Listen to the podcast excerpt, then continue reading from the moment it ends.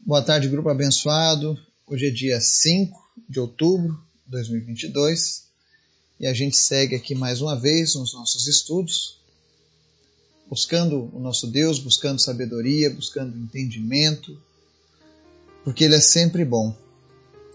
Ele sempre tem cuidado de nós.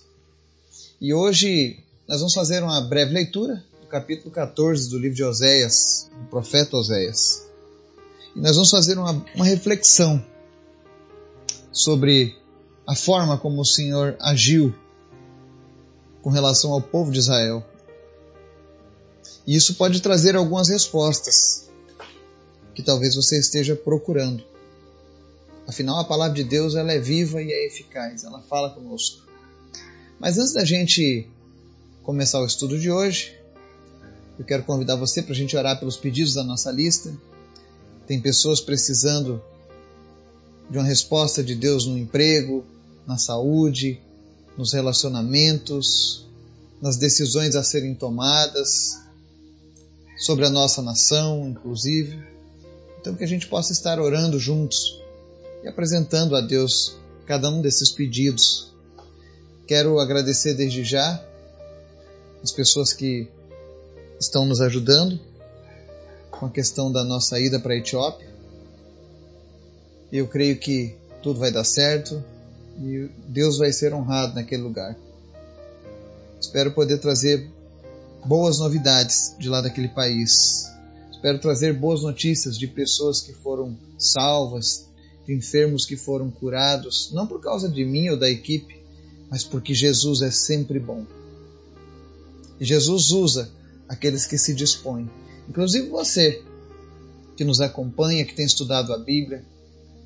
Se coloque à disposição do Senhor para que Deus use a sua vida. E eu tenho certeza que você vai, você vai viver o sobrenatural. Amém?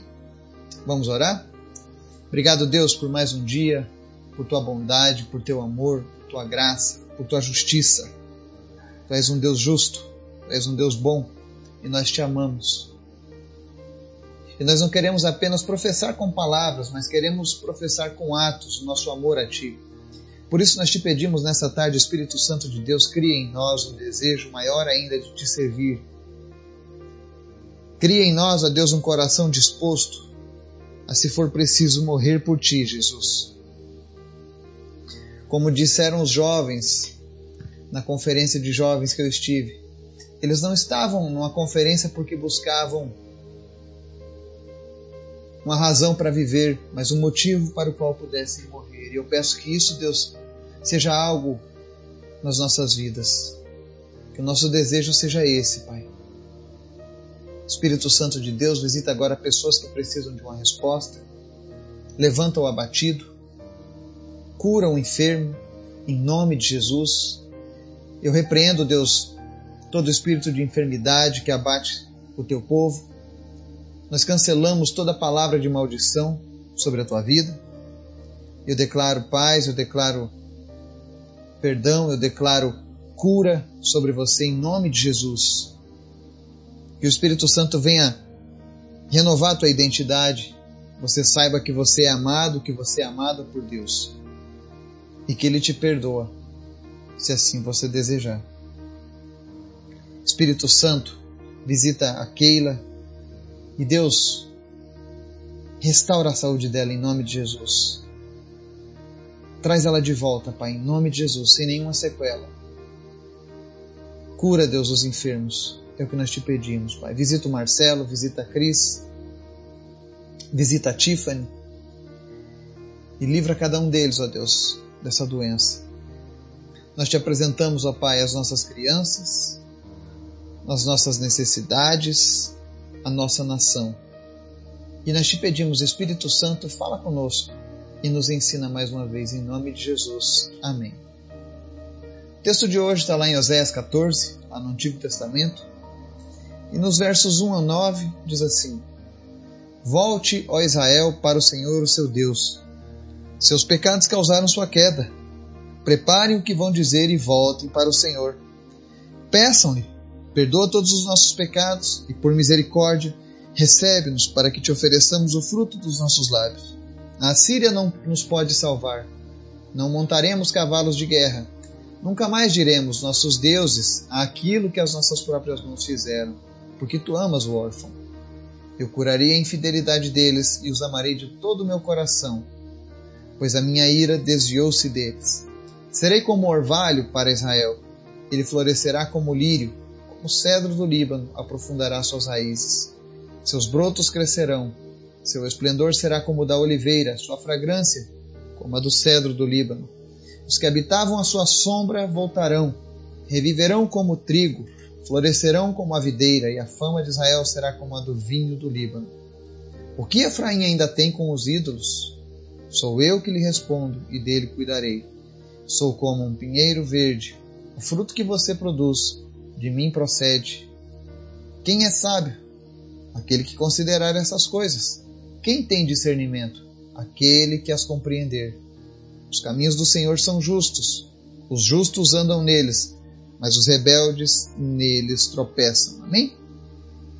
É uma palavra muito forte da parte de Deus, através do profeta Oséias, quando Deus estava julgando a nação de Israel por conta dos seus erros. E uma coisa que a gente sempre vai aprender ao longo da história da Bíblia: todas as vezes que o povo de Deus passou por problemas e por lutas, não, é, não foi porque Deus é mau, porque Deus gosta e sente prazer em punir as pessoas.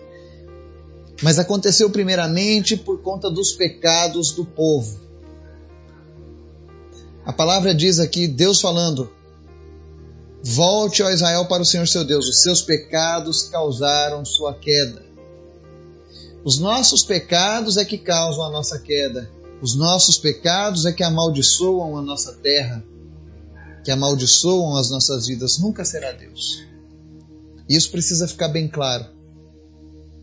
Quando nós vemos a degradação moral de uma sociedade e nos perguntamos onde está Deus, a resposta já está sendo dada.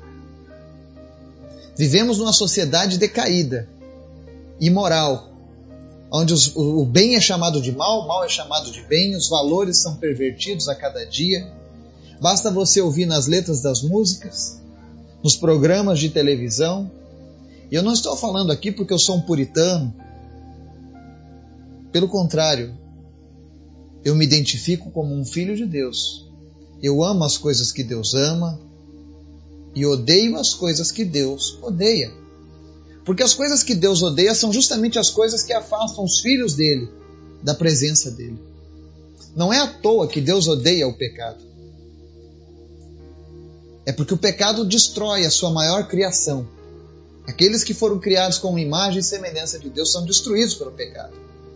Passam a sofrer, passam a ter tristezas, passam a ter decepções por causa desse veneno terrível que é o pecado. E Deus, conhecendo a ação do pecado.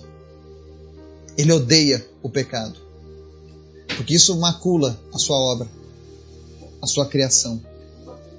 Israel sofreu muitas e muitas vezes por conta dos seus pecados, assim como nós sofremos hoje. Todas as vezes que a sociedade israelita se entregava aos pecados, se entregava às idolatrias, eles pagavam um alto preço mas quando eles se arrependiam e se voltavam para Deus, o verso 4 ao verso 7 ele fala que quando eles se arrependem, quando eles voltam, Deus cura a infidelidade e ama eles de todo o coração, porque a ira de Deus se desvia. Quando nós abandonamos o pecado, todo aquele mal que estava sobre nós é desviado das nossas vidas. Tem pessoas que estão às vezes sofrendo um embaraço e ela se pergunta por que as coisas não dão certo. E, e às vezes o problema está lá nos seus pecados. Talvez você seja uma pessoa que se entrega às orgias, às bebedeiras, vive na embriaguez. A sua diversão é isso. E por conta do, da cegueira que o pecado causa na sua vida, você não consegue enxergar mais soluções. Você acredita que a única forma de ser feliz e ter prazer é se entregando ao pecado. E eu quero dizer para você nessa tarde que essa não é a saída. E eu falo isso por experiência própria, porque eu também já fui uma vez escravo do pecado. aprisionado pelo pecado. E hoje eu estou aqui compartilhando o Evangelho com você. Se Deus pode mudar a minha vida, Deus pode mudar a sua. Se Deus pode salvar o povo de Israel diversas vezes, ainda que eles voltassem depois de um tempo a praticar os mesmos pecados, mas quando eles se arrependiam, Deus salvava. Deus também pode salvar a nossa nação. Deus também pode agir na vida das nossas crianças. Mas é necessário que a gente pregue a mensagem de Deus, assim como o profeta Oséias profetizou para o povo de Israel acerca do problema do pecado. É necessário que as pessoas reconheçam o mal que é o pecado. Isso não é uma questão de cultura, é uma questão de destruição dos nossos valores. E nós precisamos lutar para que as pessoas tenham esse entendimento. Porque nós queremos que as pessoas sejam abençoadas e não destruídas. Porque esse é o desejo de Deus. Às vezes as pessoas falam assim: olha, Deus quer mandar todo mundo para o inferno. Pelo contrário, Deus quer livrar todo mundo do inferno. Foi por isso que ele enviou Jesus. Ele não quer perder ninguém, mas ele respeita a tua decisão. Se você está fazendo vista grossa para a palavra dele, se você endurece o teu coração quando ouve a palavra dele a respeito do teu pecado, se você ama mais o teu pecado do que a Deus, se você ama mais a tua religião do que a palavra de Deus, depois não queira culpar a Deus, porque as coisas não deram certo, porque os problemas estão batendo à sua porta. E eu não estou dizendo que a pessoa que guarda a palavra de Deus não tem problemas, ela tem problemas. Muitos dos maiores cristãos que eu conheci, os maiores exemplos de vida com Deus, tiveram problemas, mas a diferença é que os problemas não dominaram a vida deles, não determinaram quem eles eram, não determinaram o seu futuro. Pelo contrário, eles sabiam que diante daqueles problemas, diante da fidelidade deles à palavra de Deus, a vitória estava na mão deles.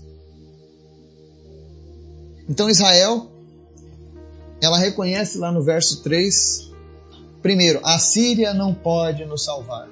Eles sabiam que nos momentos mais difíceis, quando outros povos viessem invadir, nem mesmo o exército mais poderoso daquela época não poderia fazer nada por eles.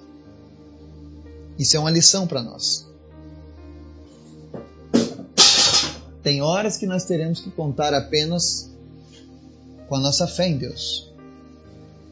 Porque se nós contarmos com essa fé em Deus, com certeza nós não seremos abalados. Não existem nações poderosas que possam vencer o poder de Deus na vida de um homem. Aí eles reconhecem: não montaremos cavalos de guerra. Eles entendiam que a vitória não estava no seu poder bélico.